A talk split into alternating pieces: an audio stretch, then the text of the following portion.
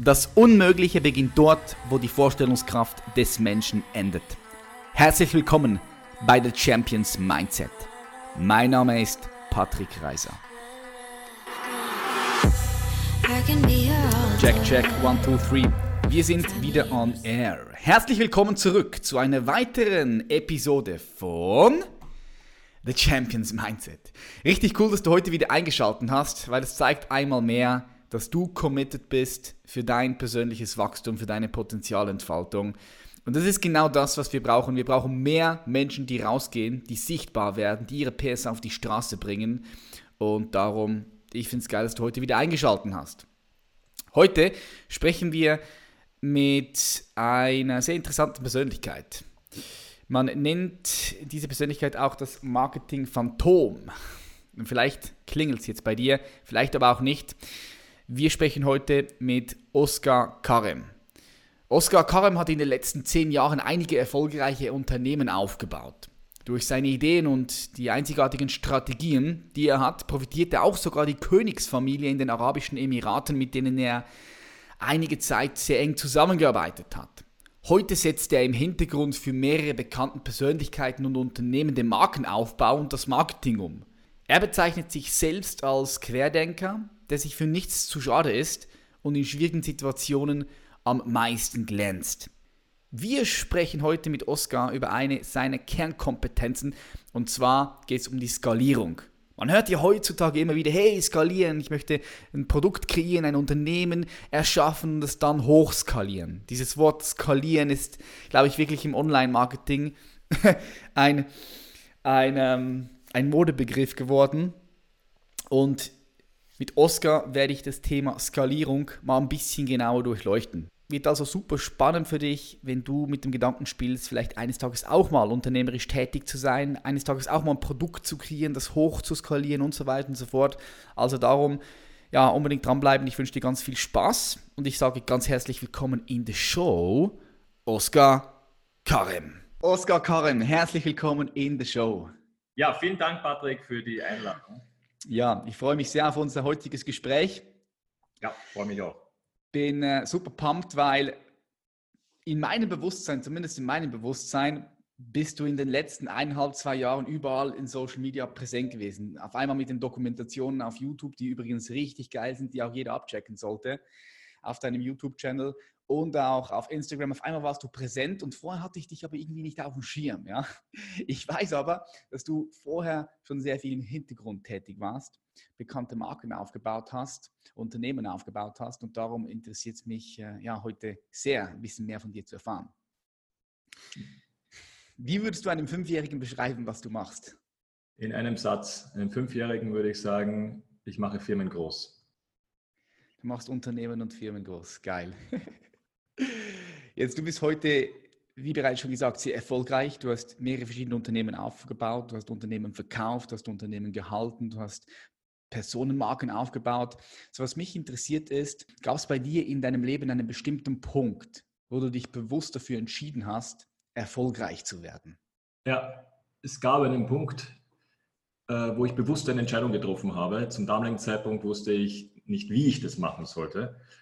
Aber ich habe die Entscheidung getroffen, dass ich ein erfolgreiches Leben führen möchte. Und der Punkt war damals im Alter von 15 Jahren. Ich machte nämlich damals ein Praktikum bei meiner Mutter in der Firma. Meine Mutter ist Beamte gewesen, beziehungsweise nach wie vor Beamte und arbeitet in der Krankenkasse.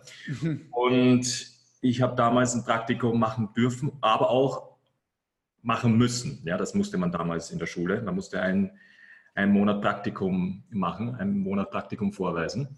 Ja, mit 15 Jahren, krass. Ja, ja, mit 15 Jahren. Und tja, was ich den ganzen lieben langen Tag gemacht habe, ist Akten sortiert. Von 1985 bis zum heutigen Tag. Ja. Und dieser Keller, wo ich diese Akten sortiert habe, hatte kein gar nichts. Ich war da ganz alleine und habe den ganzen lieben langen Tag nichts anderes gemacht als Akten sortiert, ja, Krankenakten sortiert nach Namen und nach Geburtsdatum. Und das war so eine spannende Arbeit, dass ich dann bereits nach der zweiten Woche mich hinsetzen musste. Und das war der Punkt, wo ich über mein Leben nachgedacht habe. Ich habe angefangen zu weinen, weil ich die nächsten 40 Jahre vor meinem Auge gesehen habe. Ich habe gesehen, mhm. wie die nächsten 40 Jahre für mich ablaufen werden. Und das ist etwas, das ich nicht wollte. Ich konnte mich nicht nur nicht identifizieren damit, sondern das wollte ich auf gar keinen Fall. Und das war dann der Punkt. Also da war an dem Punkt in meinem Leben war der Schmerz so groß, dass ich für mich gesagt habe, ich führe ab sofort ein anderes Leben, beziehungsweise werde ein anderes Leben führen und dafür werde ich kämpfen. Das war der Punkt. Denn ich bin damals, um in die Arbeit, um in dieses Praktikum fahren zu können, jeden Tag um 5 Uhr in der Früh aufgestanden mit dem Wecker, mit dem Zug eine Stunde dorthin und dann nochmal mit der U-Bahn nochmal 30 Minuten in die Arbeit. Also das heißt, eineinhalb Stunden hin, eineinhalb Stunden zurück, nach Hause gekommen und ins Bett gefallen. Und am nächsten Tag gleich nochmal auf. Und so ist das Ganze vier Wochen passiert. Vier Wochen habe ich die Hölle erlebt. Für mich die Hölle. Und das war dann der Punkt in meinem Leben, wo ich für mich entschlossen habe, einen anderen Weg zu gehen.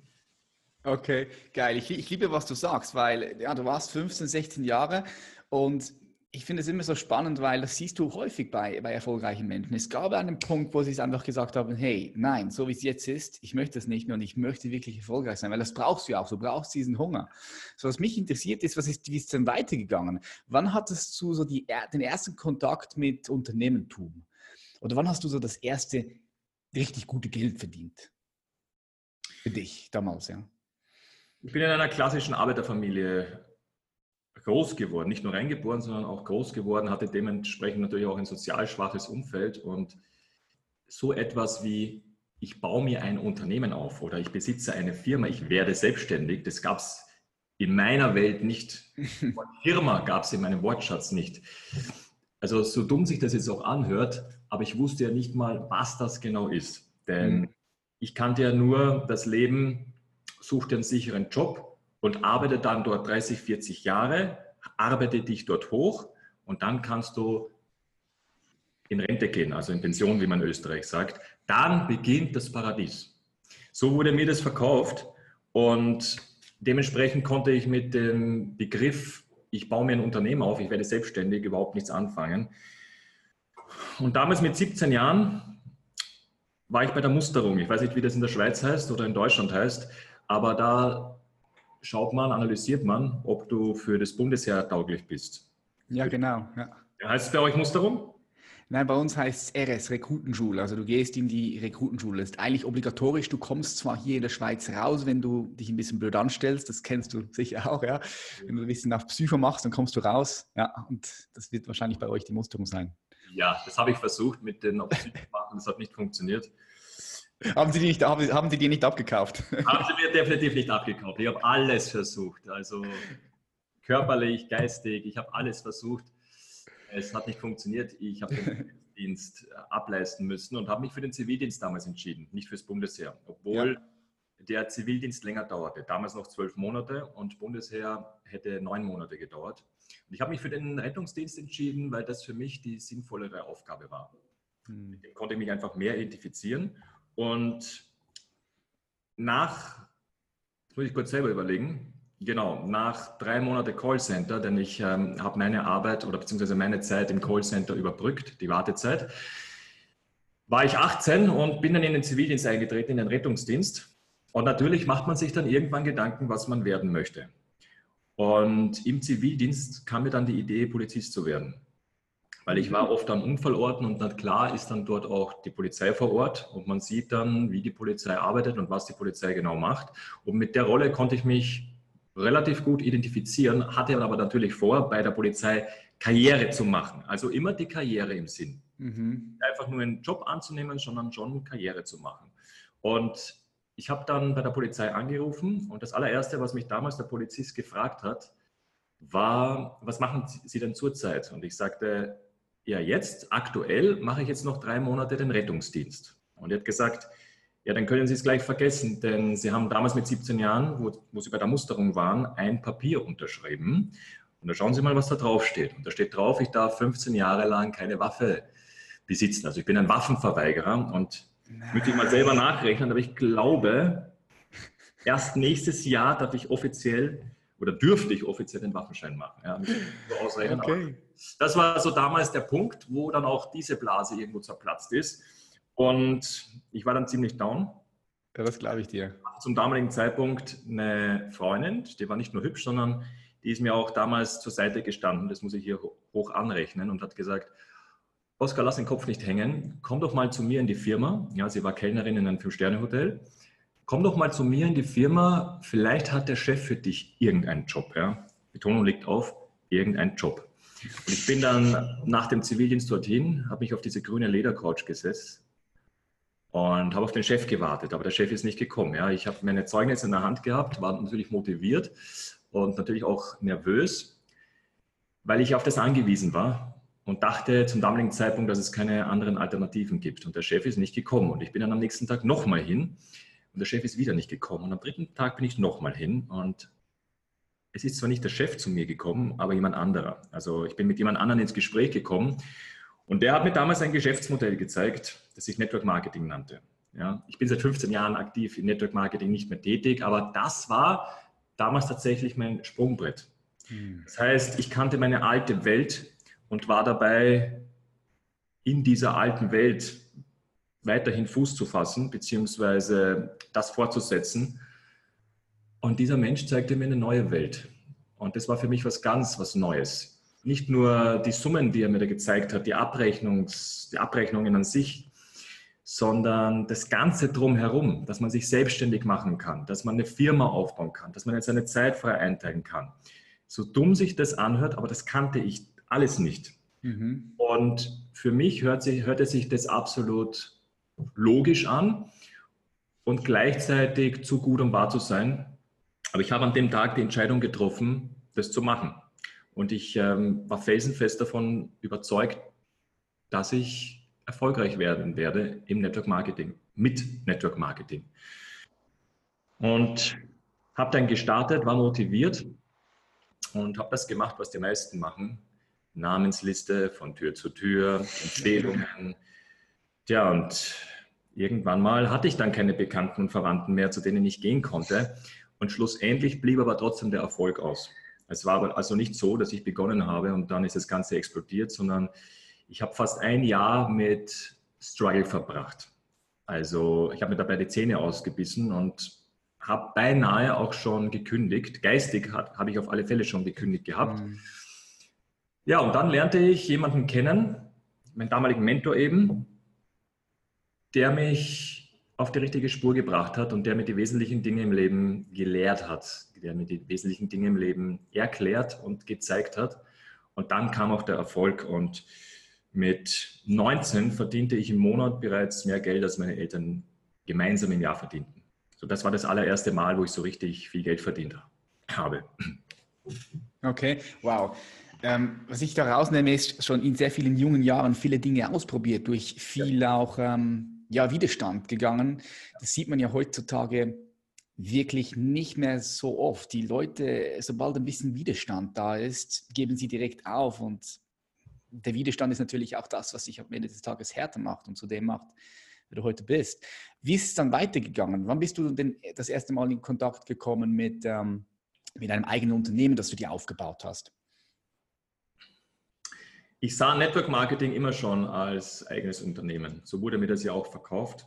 Mhm. Das war der allererste Punkt. Das war damals der Punkt, an dem ich das erste Unternehmen aufgebaut habe. Und so war es ja auch. Ich habe im Network Marketing eine, im Laufe der Jahre eine Organisation von über 12.000 Menschen aufgebaut. Das, wow. das ist ein Unternehmen. Ja. Zumindest in einer gewissen Art und Weise. Und das erste eigene Unternehmen ohne Abhängigkeiten machte ich oder startete ich, baute ich direkt nach dem Network Marketing auf. Das war, ja, das ist eine längere Geschichte. Ich versuche das jetzt zu komprimieren, aber das war mhm. auf jeden Fall eine automatisierte Börsensoftware, die ich über meinen eigenen Vertrieb verkauft habe. Das war das allererste richtige Unternehmen. So, und dann mit der Zeit folgte das nächste und das nächste, das nächste und dann folgten auch Beteiligungen, aber na klar auch einige Tiefs. Von diesen Tiefs habe ich bis jetzt noch nicht erzählt, aber da waren schon einige große Tiefs dabei, tiefe Tiefs, wo wahrscheinlich manche Menschen sogar aufgegeben hätten, nehme ich an. Nice. Möchtest du möchtest du das ein, eines der krassesten Tiefs mit den Zuhörerinnen und Zuhörern hier teilen? Ja, klar. Was war so, was war so eine der tiefsten Punkte in deinem Leben?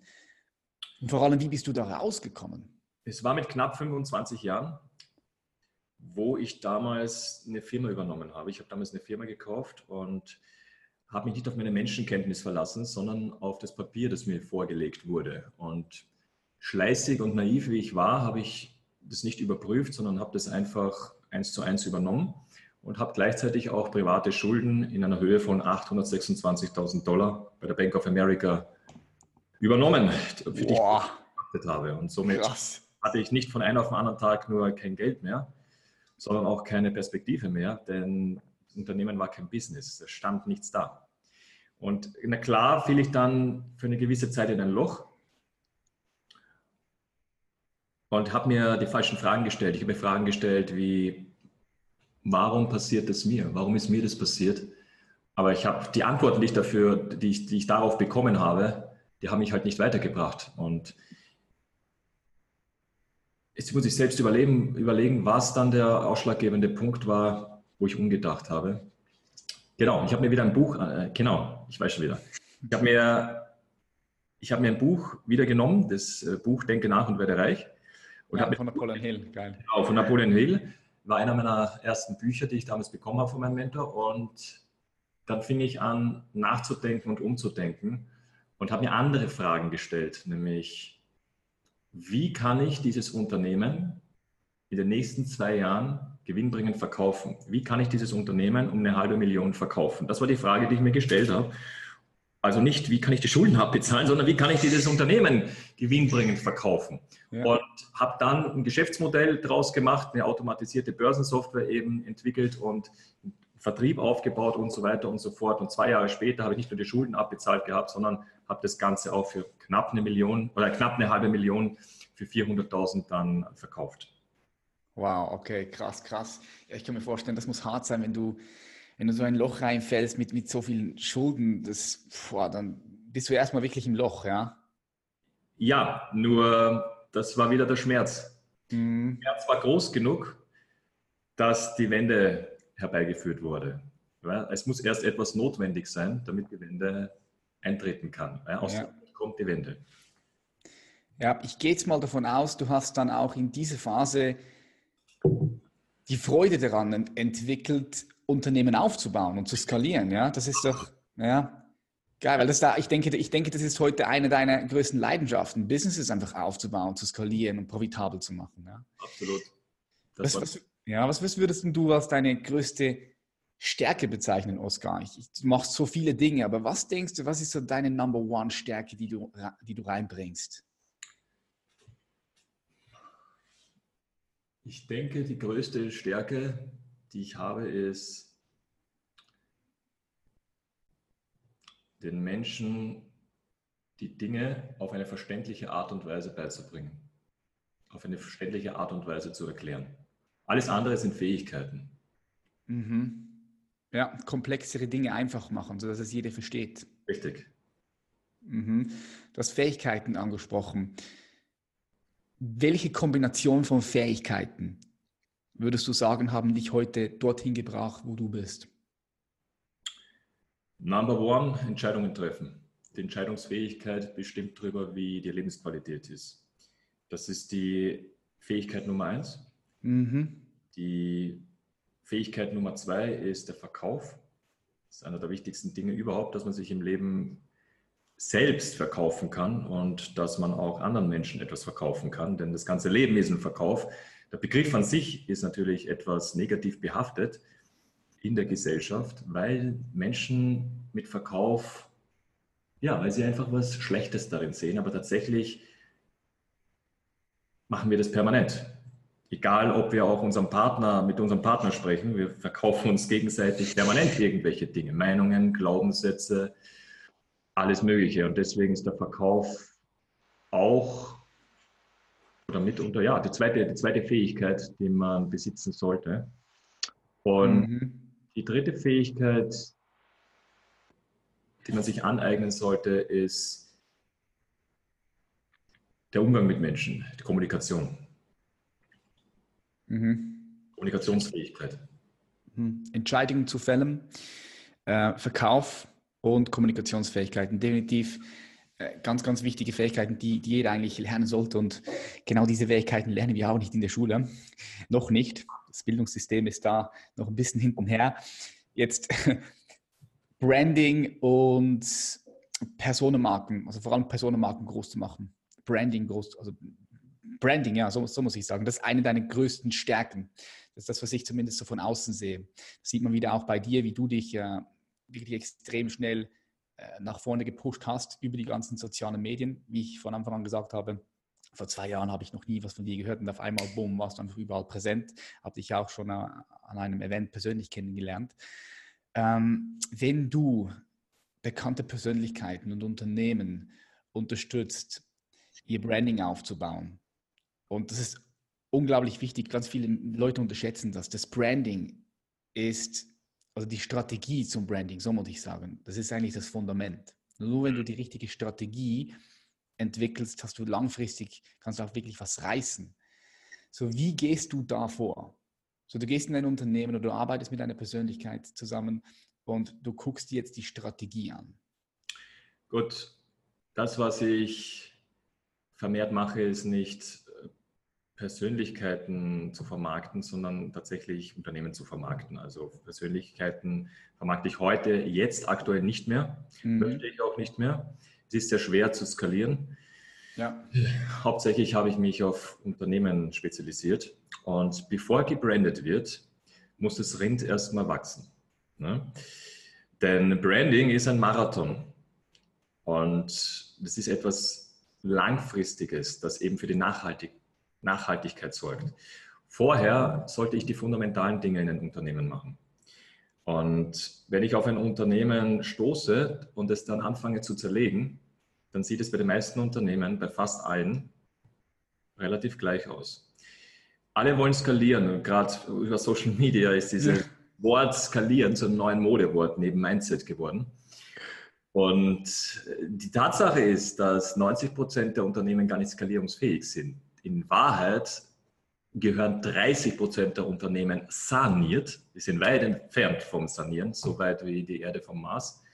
30 Prozent gehörten, würden saniert gehören. Und die restlichen 60 Prozent gehören optimiert. Ja, und nur, die, nur 10 Prozent kann man skalieren. Mhm. Die fundamentalen Dinge passen bei den meisten Unternehmen nicht. Und bevor man ein Unternehmen skaliert, muss alles funktionieren. McDonald's hat erst ein Jahrzehnt später angefangen zu skalieren. Und eine Skalierungsmaßnahme war na klar auch das Branding bzw. das Logo. Erst ein Jahrzehnt später wurde am Logo gearbeitet. Ein, ein, Jahr, ein, Jahr, ein Jahrzehnt später wurde am Franchise-Konzept gearbeitet. Vorher wurde das Ganze so optimiert, dass alles zu 100 Prozent systematisiert und automatisch abläuft. Und das, was fast jeder Firma fehlt, aber alle großen Firmen gemeinsam, gemeinsam haben, die Wale, ist Mission, Vision und Principles. Das heißt, eine Mission, die das Unternehmen verfolgt, eine Vision und Prinzipien. Und diese Mission, Vision und diese Prinzipien eines jeden Unternehmens, das ist das, was auch innen, speziell innen gelebt wird. Es wird einerseits nach außen kommuniziert, auf der anderen Seite wird es von den eigenen Leuten gelebt.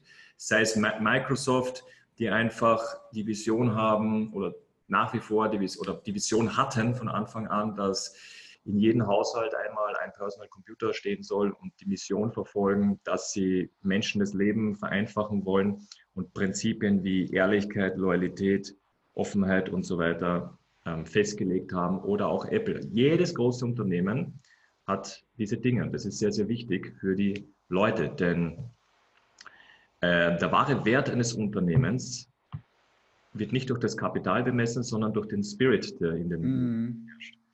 Das heißt, für was steht das Unternehmen? Warum existiert überhaupt das Unternehmen? Ja, was ist denn unser Alleinstellungsmerkmal? Was ist überhaupt unsere Nische?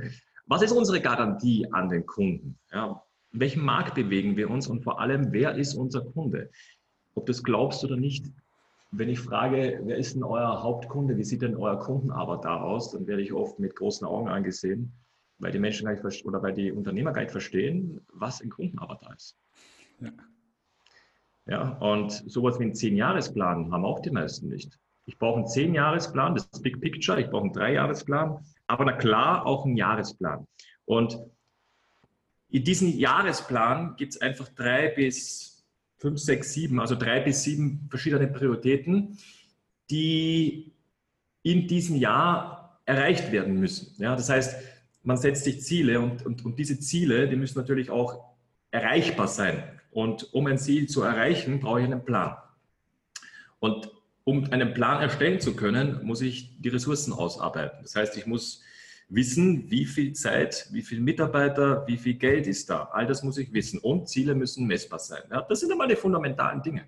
Mhm. Und ich muss auch die Barrieren ausarbeiten. Das heißt, welche Barrieren können auf den Weg auf uns, ja, wie sagt man, ähm, welche, welche Barrieren können auftreten? Ja, das sind alles Dinge, die man ausarbeiten muss. Das sind die, wirklich die Basics, die absolut fundamentalen Dinge. Und die wenigsten Unternehmen haben so etwas wie Ziele oder was weiß ich. Die arbeiten einfach darauf hin. Zum Beispiel Jack Ma, der Gründer von Alibaba, der hat einen Businessplan, der auf 110 Jahre ausgelegt ist. 110 Jahre. Krass. Und zweite, die zweite Sache ist, was ebenfalls zu den fundamentalen Dingen gehören, ist, sind die Leute. Hm. Alles fällt und steht mit den Leuten im Unternehmen. Hast du die falschen Leute, wirst du scheitern. Ja. Ja, also. Das kenne ich auch. Richtig. Und vor allem solltest du deine Zeit duplizieren. Nicht du solltest der sein, der alles entscheiden muss. Nicht du solltest der sein, der alles tut. Das ist das, was die meisten machen. Weil, ganz ehrlich, warum möchten Menschen selbstständig werden? Niemand will selbstständig werden aufgrund der Selbstständigkeit. Niemand will Unternehmer werden, weil es so sexy klingt. Sondern sie wollen die Möglichkeiten, die dahinter stecken. Sie wollen die Türen, die sich dadurch öffnen. Sie wollen das Geld, das dadurch verdient wird, das mehr Geld. Sie wollen weniger an Zeit aufwenden, um mehr Geld zu verdienen. Sie wollen Fußstapfen hinterlassen. Es gibt unterschiedliche Motive, aber von mhm. allen ein bisschen was. Und In der Tat, also in der Realität ist es so, dass die meisten, die sich selbstständig machen, ja antreten, um mehr Geld zu verdienen für weniger Zeit, für weniger Zeitaufwand. Tatsächlich, was tatsächlich passiert ist, dass sie am Ende des Tages weniger Geld am Monatsende zur Verfügung haben für höheren Zeitaufwand. Ja, definitiv. Ja. So, dass sie haben das eine Hamsterrad verlassen und haben sich ein größeres Hamsterrad aufgebaut. Vorher haben sie einen Job auf, ausgeführt und jetzt besitzen sie einen Job, weil sie die fundamentalen Dinge nicht machen. Und zu den fundamentalen Dingen gehören nun mal auch die richtigen Leute und dass man delegiert, dass man abgibt. Ja, ich, ich konnte das selber lange Zeit nicht, weil ich mir selber im Weg gestanden bin. Und das allererste, das man machen sollte, es gibt ja den Ausdruck, der Fisch fängt als allererstes am Kopf zu stinken an, auch wenn es nicht der Realität entspricht. Sinngemäß, sinngemäß, sinngemäß heißt das, dass ich der Hauptverantwortliche bin, aber ich nicht der sein darf, der alles macht und der alle Entscheidungen trifft, sondern ich muss mir ein Führungsteam aufbauen. Und dieses Führungsteam sollte ein einheitliches Auftreten haben, was sich eben vom Rest der Mannschaft unterscheidet. Es muss ein SWAT-Team sein. Ein SWAT-Team, das die Dinge für dich in den Unternehmen vereinfacht, weil umso größer ein Unternehmer wird, desto komplexer werden auch die ganzen Prozesse und die ganzen Dinge. Und das Führungsteam hat die Aufgabe, diese Prozesse zu vereinfachen. Das Führungsteam hat die Aufgabe, die Aufgaben an sich zu delegieren. Das Führungsteam hat die Aufgabe, Struktur reinzubringen. Und das Führungsteam hat auch die Aufgabe, Prozesse zu installieren, Systeme aufzubauen. Denn ein Unternehmen, das mh, hm, aus Personen besteht und nur aus Personen bestehen kann, ist kein Unternehmen. Ein Unternehmen muss immer systemorientiert sein, nie personenbedingt. Es muss systembedingt aufgebaut sein. Sonst ist, sonst ist es abhängig, ja, sonst ist es abhängig von den Personen. Das keine Abhängigkeiten schaffen, weil ich höre ja oft, ja, ohne mich läuft das nicht. Das, die werden schon sehen und bla bla bla. Das Schlechteste, was es gibt. Das Schlechteste, was es gibt, wenn solche Aussagen getätigt werden und wenn ein Mensch im Unternehmen arbeitet, der Dinge macht, die kein anderer machen kann. Ja? Mhm. Und das ist mal die wichtigste Sache, dass ich ein Führungsteam aufbaue. Und na klar, auch von den Mitarbeitern immer Leute suche, die besser sind als ich. Ich habe immer die Absicht, A, Menschen einzustellen, die besser sind als ich und B, die Menschen in diesen Unternehmen, egal was bei mir im Verkauf ist, im Vertrieb ist, Buchhaltung, völlig egal, die schule ich bis zur Vergasung, dass die besser werden als ich. Ich baue ihre Stärken aus. Viele der Menschen, die bei mir arbeiten, Verkäufer, sind besser als ich. Und das feiere ich. Mhm. Kontrolle und Verantwortung gehört abgegeben. Ja, und wichtig ist eben, dass man die richtigen Leute an den richtigen Stuhl sitzt. Denn es ist schlimmer, die falsche Person an den richtigen Stuhl zu setzen, als die richtige Person an den falschen Stuhl. Trotzdem, ja, definitiv, definitiv, ja. Trotzdem ist es ein No-Go. Und ich weiß jetzt, jeder, glaube ich, hat das schon mal gehört, A, B und C Mitarbeiter. Und das ist auch das, auf, den, auf das ich meinen Fokus legen sollte. Ich sollte mein Unternehmen ausschließlich A-Mitarbeiter einstellen. A-Mitarbeiter sind High-Performer. Das sind Leute, die mit Herz und Seele dabei sind. Das sind Leute, die überdurchschnittlich Ergebnis erzielen. Das sind genau die 20 Prozent, die 80 Prozent des Ergebnisses erzielen. Das sind die Leute, die für den Chef das Tor schießen. Die Leute sind es. Und B-Mitarbeiter hingegen sind Leute, die genau das machen, was von ihnen verlangt wird, aber nicht mehr und auch nicht weniger. Die machen genau das, was im Vertrag steht, lassen um 17 Uhr die Kugelschreiber fallen, fahren nach Hause, die 9-to-5ler, ja, so werden sie genannt. Die fallen nicht auf, weder negativ noch positiv. Die sind auch in Ordnung für manche Arbeiten. Aber C-Mitarbeiter, die sollte ich auf gar keinen Fall einstellen, denn C-Mitarbeiter schädigen das Unternehmen. Es ist wie ein Krebsgeschwür. Zehn ja. Mitarbeiter stören das Betriebsklima und schaden den Unternehmen zehnmal mehr, als sie bringen. Und das muss ich verstehen, dass es diese drei Kategorien von Mitarbeitern gibt. Ja, weil A-Mitarbeiter arbeiten, na klar, am besten mit A-Mitarbeitern zusammen. Aber A-Mitarbeiter verstehen sich auch mit B-Mitarbeitern. Und der Punkt ist, dass wenn A-Mitarbeiter mit B-Mitarbeitern zusammenarbeiten, dass B-Mitarbeiter im Laufe der Zeit zu A-Mitarbeitern werden. Hm. Schlimm ist es allerdings, wenn A-Mitarbeiter mit C-Mitarbeiter arbeiten müssen, weil das eben nicht funktioniert.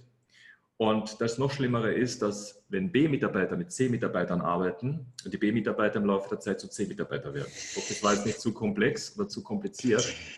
Absolut, ne, macht absolut Sinn. Ist, ist auch meine Erfahrung. Ist das, was du sagst, ist genau auch meine Erfahrung. Es ist einfach so teuer, wenn du einen C-Mitarbeiter einstellst, weil du verbrennst Ressourcen, du verbrennst Cash und du verbrennst vor allem Momentum, weil in dieser Zeit, wo der C-Mitarbeiter was tut, hast du kein B- oder kein A-Mitarbeiter für diese Position und du verlierst dann Momentum. Das, ey, diese Fehler habe ich auch gemacht. Das ja, die macht jeder und es ist wichtig, diese Fehler zu machen. Denn daraus lernt man. Menschen fragen mich immer, Oskar, woher weißt du das und so vieles und woher hast du die ganzen Erfahrungen? Weil ich sehr, sehr, sehr, sehr, sehr viele Fehler gemacht habe. Da nicht als Fehler, sondern als Lektionen. Denn die Vergangenheit ist eine Schule und jeder einzelne Fehler ist eine Lektion, nichts anderes. Ne? Hm. Und die Tatsache ist, dass 80 Prozent der Mitarbeiter, die heute in einem Unternehmen anfangen, bereits nach den ersten zwei Wochen geistig kündigen.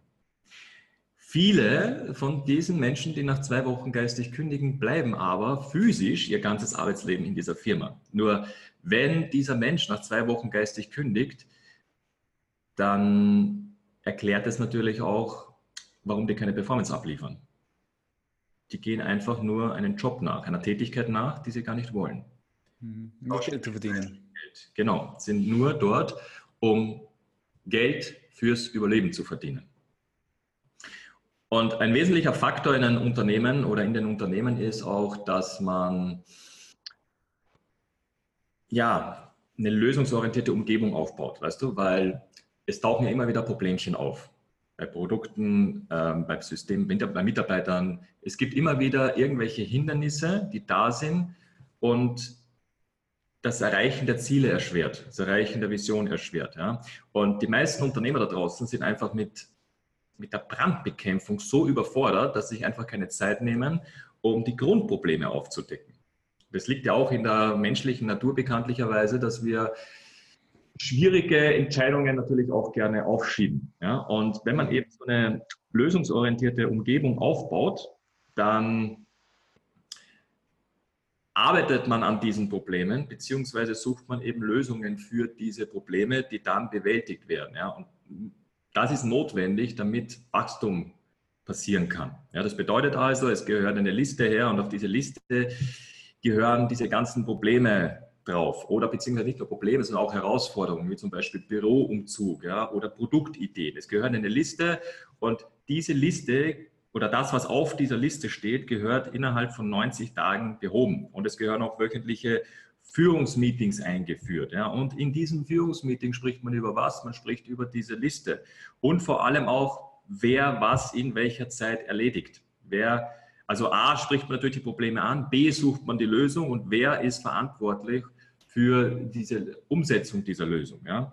Und diese Sitzungen gehören auf jeder Ebene gemacht, auf der Unternehmensebene, Abteilungsebene und die Abteilungsebene logischerweise führt diese Meetings durch mit den, der Einzelebene. Ja, das, sind, das sind die Basics. Ja, das, mhm. das, sind die ganzen Strukturen und Systeme, die du integrierst, ja. Das sind die Basics, bevor ich überhaupt das Wort skalieren in den Mund nehme. Und jetzt kommen wir zu einer der wichtigsten Dinge, Prozesse und Systeme. Ein Unternehmen muss immer systems äh, funktionsbedingt funktionieren, also systemorientiert. Nicht, es darf nicht menschenbasiert sein, es muss systembasierend sein. Ja? Und jedes Unternehmen fügt, verfügt normalerweise ähm, über fünf bis zehn im Schnitt, ja, von, also fünf bis zehn Kernprozesse. Ja? Und diese Kernprozesse sind mehr oder weniger mit einem einzigartigen System miteinander verbunden. Ja, das heißt, als allererstes ist es mal wichtig, das zu definieren, diese, diese Kernprozesse und diese Kernprozesse regelmäßig zu verfeinern, also zu optimieren. Ja. Dann hat das Unternehmen nämlich die Möglichkeit, in naher Zukunft zu skalieren oder auch zu duplizieren und so weiter und so fort.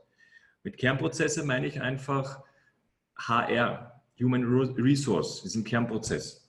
Mhm. Gehört nicht nur identifiziert, sondern auch definiert, damit alle dieselbe Sprache sprechen. Alle müssen wissen, was dieser Kernprozess ist und was, wie dieser Kernprozess heißt und was dieser Kernprozess natürlich auch macht, weil Human Resource, Resource bedeutet einfach, wie findet man die Mitarbeiter? Wie stellt man den Mitarbeiter ein? Wann stellt man den Mitarbeiter ein? Was sind die Voraussetzungen? Wie integriert man ihn richtig ins Unternehmen? Wie verwaltet man und wie belohnt man auch die Mitarbeiter? All das ist Human Resource und für das brauche ich Systeme und Prozesse, die ich installieren muss. Also bei mir im Unternehmen, bei uns im Unternehmen ist das so, dass wenn ein neuer Mitarbeiter eingestellt wird, dann schult nicht ein anderer Mitarbeiter diesen Mitarbeiter ein, weil das Zeitverschwendung und Geldverschwendung wäre, sondern das System schult diesen Mitarbeiter ein.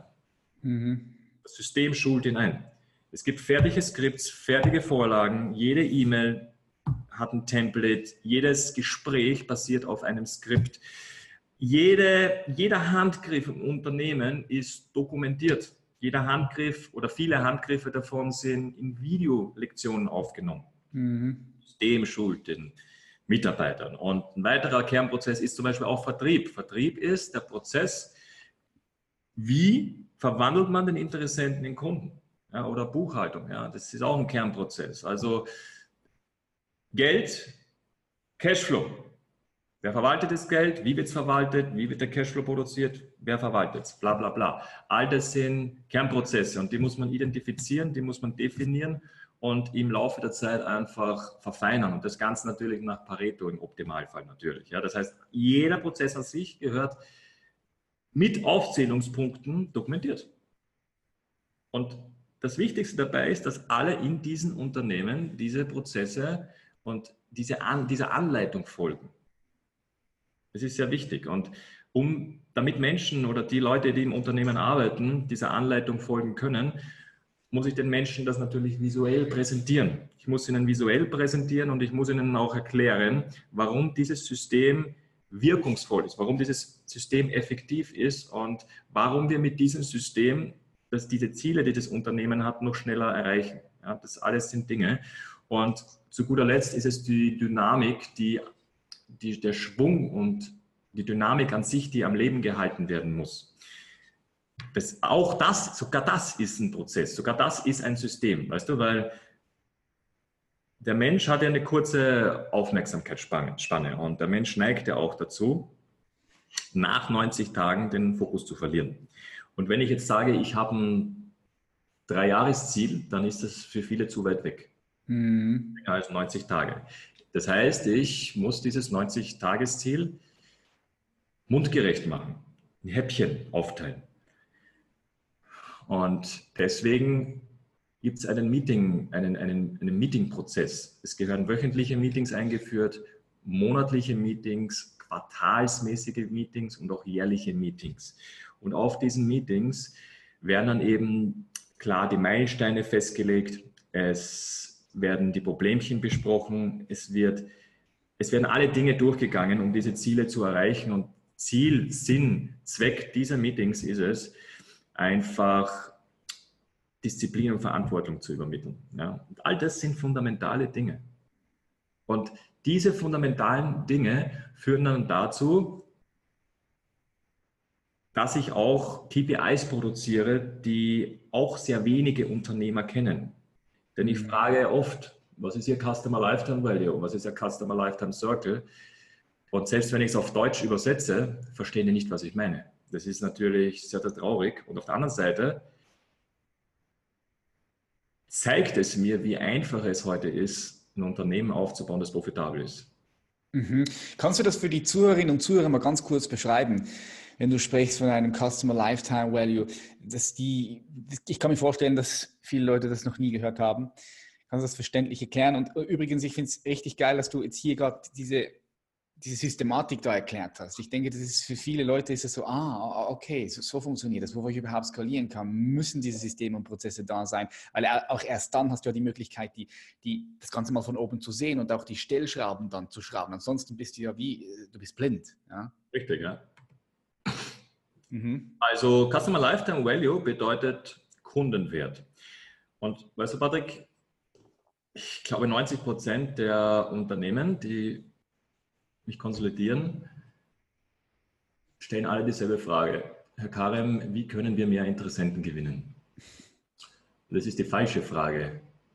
Hm. Was die meisten Unternehmen tatsächlich machen, ist die Zitrone in der Mitte auseinanderschneiden, jede Seite einmal abschlecken und dann wegschmeißen, anstatt dass sie die Zitrone ausquetschen. Ja, stimmt, ja. Das bedeutet, übersetzt, es geht nicht um mehr Leads, es geht nicht um mehr Kunden und es geht auch nicht um mehr Umsatz oder mehr Gewinn. Klar geht es darum, aber es geht nicht darum, mehr Geld aufzuwenden und Pareto zu vergewaltigen, sondern es geht darum, sich auf die Prozesse zu fokussieren, zu konzentrieren, die genau das verursachen. Das bedeutet, ich sollte Strategien entwerfen, die aus den vorhandenen Kunden mehr rausholen. Kundenbindung, ja. Richtig, nicht 10.000 neue Kunden zu generieren oder mir Gedanken zu machen und das Budget des Jahres zu verdreifachen, damit wir einen Kundenzuwachs von 100 Prozent haben, sondern mit den 100 Prozent, die da sind, mehr rauszuholen. Ich kann mit denen, was da ist, den x-fachen Umsatz machen, nämlich bedeutet mehr Umsatz, als wenn ich neue Kunden akquiriere. Denn einen neuen Kunden zu akquirieren ist in der Regel sieben bis zwölf Mal aufwendiger, aufwendiger an Zeit und aufwendiger an Geld, als einen bestehenden Kunden zum Kauf zu bewegen. Ja?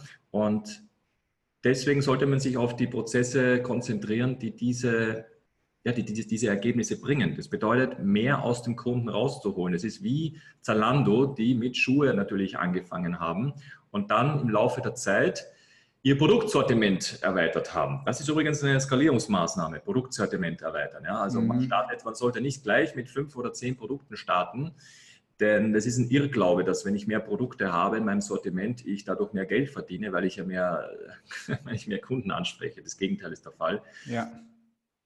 Ähm, das ist eine Skalierungsmaßnahme, das Produktsortiment zu erweitern.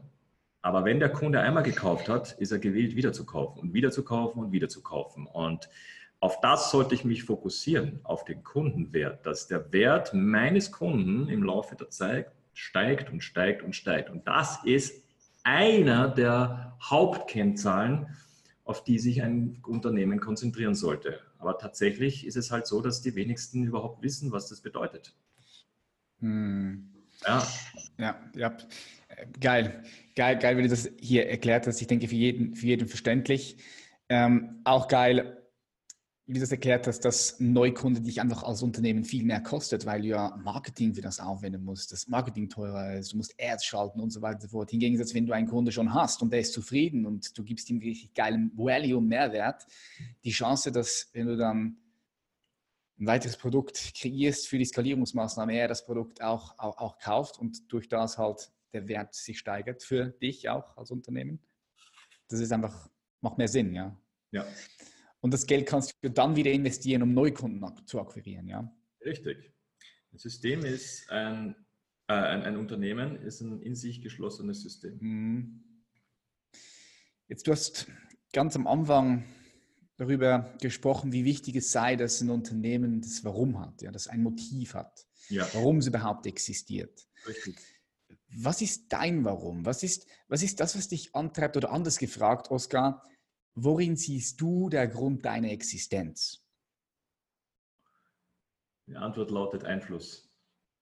Aber nicht im Sinne von Social Media Reichweite als Influencer oder als, also nicht als Influencer im klassischen Sinne, sondern ich möchte maßgeblich dafür verantwortlich sein, dass Menschen in 10, 20, 30 Jahren bessere Chancen haben. Das bedeutet, ich möchte das Schulsystem ein bisschen umkrempeln. Das ist mein Warum. Mhm, okay. Also Einfluss auch im Bereich mit den, mit den Unternehmen, die du, die du gründest, ja? Oder einfach mit, mit den Impacts. Es, den es ist alles. Es ist, es ist von jedem, von einem bisschen was bekannt. Mhm. Vom vom Standing an sich, von den Kontakten und na klar auch vom Geld. Gibt es Menschen, die dich inspirieren, mit denen du gerne mal essen gehen würdest? Stell dir vor, Oskar, du hast die Möglichkeit, mit vier Personen essen zu gehen. Und egal, wer diese Personen sind, du kannst direkt morgen mit denen essen gehen. Ja? Wer ist da dabei? mit wem sitzt du da? Aus welchen Welten müssen diese Personen? Das ist völlig egal. Das, du hast keine Limits, keine Grenzen. So, wen würdest du da wählen? Mit wem würdest du da gerne mal essen gehen? Ja, also wenn die Welten egal sind, dann würde ich tatsächlich Benjamin Franklin nehmen. Ich würde Albert Einstein nehmen. Ja, geil. Wladimir Putin nehmen und Donald Trump. Geil, ja. Mit denen würde ich auch gerne mal essen gehen. Jetzt, du hast über die Zukunft gesprochen, du möchtest Einfluss, du möchtest die Welt ein Stück weit äh, fairer gestalten, mehr Möglichkeiten bieten für, für, für, für Menschen. Das ist ein bisschen das, was ich herausgehört habe. Wie siehst du dann die Welt in 30 Jahren? Stell dir vor, du gehst auf den Mond, oder, oder besser gesagt, ja, doch, doch, du gehst auf den Mond und die Welt, die dreht sich äh, wie in eine Zeitmaschine und du kommst zurück und es ist 2050. Wie siehst du die Welt und was ist das, was du daraus ziehst? Weißt du, Patrick, man bekommt immer, man, kommt, man, bekommt vom Leben immer die Antworten basierend auf den Fragen, die man dem Leben stellt. Und hypothetische Fragen sind Fragen, die uns von der Gegenwart ablenken, weil sie in der Zukunft stattfinden. Das bedeutet, auf hypothetische Fragen gibt es keine Antwort oder die Antwort kommt erst später. Und ich für mich habe mir zur Gewohnheit gemacht, wenn ich antworte, dass ich präzise und ausführliche Antworten gebe und auch nur dann Antworten gebe, wenn ich sie zu 100% beantworten kann. Das ist eine Frage, die kann ich nicht beantworten. Was ich vermute, ist, dass sich die Welt in 30 Jahren noch schneller drehen wird, als sie sich jetzt dreht. Das ist eine Vermutung, aber diese Vermutung hängt von vielen Dingen ab, von vielen Faktoren, die ich nicht beeinflussen kann, denn von der Zukunft gibt es x tausend verschiedene Versionen. Die Zukunft, meine Zukunft, deine Zukunft hätte anders ausgesehen, wenn wir heute keinen Podcast gemacht hätten. Definitiv, ja. wird wahrscheinlich keine starke Gewichtung haben für unsere Zukunft, aber sie wäre anders verlaufen. Der Tag wäre anders verlaufen. Deswegen kann ich dir hier keine Antwort geben. Mhm. Yes, ich sehe, es, ich sehe es genauso wie du. Geil, dass du dieses Beispiel bringst. Ähm, trotzdem finde ich es spannend, ab und zu mal ja, versuchen zu schauen, okay, wie könnte es, wie, was könnte passieren? Klar, wir wissen es nie. Ich denke, man sollte aber auch immer mal wieder äh, schauen, was für Möglichkeiten die Menschheit hineingehen könnten, was für Möglichkeiten da sind, was für Möglichkeiten Möglichkeiten gibt es viele. Mhm. Und wie oft höre ich von Menschen, dass sie die Welt verändern wollen, dass sie die Welt verbessern möchten. Die Welt ist gut genug, die braucht nicht verbessert werden. Was die Welt braucht, ist Menschen, die an sich arbeiten, dass sie besser werden. Das ist das, was die Welt braucht. Mhm. Menschen, die an sich arbeiten und besser werden, sehr guter Punkt. Das bringt mich auch schon auf die zweitletzte Frage. Was denkst du, was braucht die Menschheit als, als, als Gattung, als Spezies jetzt gerade am meisten? Ja, das ist jetzt wieder in der Gegenwart. Was mhm. ist das, was sie jetzt gerade am meisten braucht? Das, was die Menschheit jetzt am meisten braucht, ist das, was die Menschheit schon immer gebraucht hat. Selbstvertrauen. Okay, Selbstvertrauen. Kannst du noch ein bisschen, bisschen genauer, genauer darauf eingehen? Wie, wie, inwie, inwiefern, inwiefern würde das die Spezies brauchen und weiterbringen? Es würde für eine bessere Gesellschaft sorgen und viele Probleme dieser Welt, die hätten wir nicht, wenn die Menschen mehr Selbstvertrauen hätten.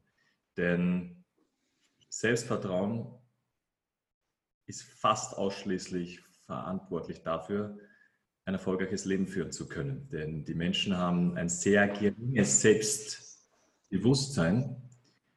Dadurch haben sie ein sehr, sehr geringes Selbstwertgefühl. Das heißt, sie sehen sich selbst als wertlos an. Und das sorgt dafür, dass sie kein Selbstvertrauen haben. Und hätten die Menschen mehr Selbstvertrauen, würden sie sich mehr zutrauen. Das ist Vertrauen in sich selbst. Das Vertrauen in sich selbst, dass man einen anderen Weg gehen kann. Das Vertrauen in sich selbst, dass man all das schaffen kann, was man sich vornimmt. Das Vertrauen in sich selbst, mehr Geld zu verdienen als mein komplettes Umfeld. Das Vertrauen in sich selbst ist maßgeblich dafür verantwortlich, ob Menschen das Leben führen, was sie nur aus Filmen kennen oder nicht. Mhm. Jetzt meine letzte Frage, Oskar. Stell dir vor, du könntest ein Werbeplakat designen und dieses Werbeplakat ist überall zu sehen. In Moskau, in Dubai, bei euch in Österreich, Times Squares in New York. Was würdest du dort für eine Botschaft draufklatschen? Also du könntest das so designen, wie du möchtest, mit Botschaft, mit Bildern. Was ja. kaufst du da drauf? Es würde sehr einfach aussehen. Kennst du diese Spiegelfolien? Äh, ja, klar, ja. Also mein Werbeplakat wäre ein Spiegel und eingraviert würde stehen, schau hier rein. Hier siehst du die Person, die für deinen Erfolg verantwortlich ist. Geil. Das ist, das ist jetzt, das ist immer kreativ. Das, das habe ich jetzt noch nie gehört. Das ist ein geiles Werbeplakat, ja. Ja, du siehst, ich habe vom Branding eine Ahnung. geil, geil. Oskar Karem, vielen herzlichen Dank, dass du heute hier warst. Wo können die Zuhörerinnen und Zuhörer noch mehr von dir erfahren? Ja, wo bist du unterwegs und vor allem auch, ähm, was bietest du auch an? Ja, also das Internet bietet oder spaltet sich ja in zwei Bereiche auf, in Informationen und in Menschen bringt Informationen und Menschen zusammen. Und mich kann man ganz einfach googeln. Aufgrund der, des Internets guckt es auch die Informationen an, aus, die man haben möchte, die man sucht. Das heißt, einfach auf meine Website gehen, einfach bei Google eingeben, Oskar Karem, vielleicht auch auf YouTube, wie auf, auf YouTube meine Dokumentation mal ansehen. Die Dokumentation sind Dinge, die Millionäre verstehen und arme Menschen nicht wissen. Die haben ja im deutschsprachigen Raum mittlerweile knapp eine Million Menschen gesehen. Und über diesen Weg einfach mal ein Bild von, ja, ein Bild von mir machen und ein, vielleicht ein bisschen einen anderen Blickwinkel auf die Dinge im Leben einnehmen. Und ansonsten, was biete ich an? Ich biete an für Unternehmen, aber auch also für KMUs und große Konzerne, Consulting-Leistungen, aber auch Ausbildungsprogramme und für Menschen, die noch nicht so weit sind, wo sie noch nicht so weit sind oder vorhaben, ein Business aufzubauen oder eine eigene Infrastruktur sich aufzubauen im Laufe der Zeit, biete ich auch eine Mentoring-Gruppe an, weil alles steht, fällt und steht mit der richtigen Denkweise. Bevor ich unternehmerischen Erfolg haben kann, muss ich denken wie ein Unternehmer. Bevor ich Geld in mein Leben ziehe, muss ich die richtige Denkweise haben, damit es in mein Leben kommt. Weil das mhm. Denken zum Handeln führt und das Handeln zum Ergebnis. Yes, 100% Und die Doku kann ich wirklich jedem empfehlen. Eine Million hatte ich schon, geil. Das war auch, schon, das war auch so ein Marketingstreich von dir, ja? geil. Vielen herzlichen Dank, Oskar Karem. Ich wünsche dir weiterhin ganz viel Erfolg auf deinem Weg und wir bleiben verbunden. Wünsche ich dir auch. Danke vielmals. Danke. Und das war's wieder, meine Freunde. Einmal mehr. Wieder mal eine Podcast-Episode. Wumm! Vorbei. Wenn dir diese Episode gefallen hat, dann freue ich mich wie immer, wenn du sie teilst über Social Media. Teile Teile den Champions Mindset Podcast deinen Freunden, deinen Familien mit. Das würde dem Podcast helfen, noch mehr Leute zu erreichen und dann noch mehr wachsen zu können. Ich sage ganz herzlichen Dank, dass du heute wieder eingeschaltet hast. Wir bleiben verbunden und wir sehen uns in der nächsten Episode. Mal Schlaf und Peace.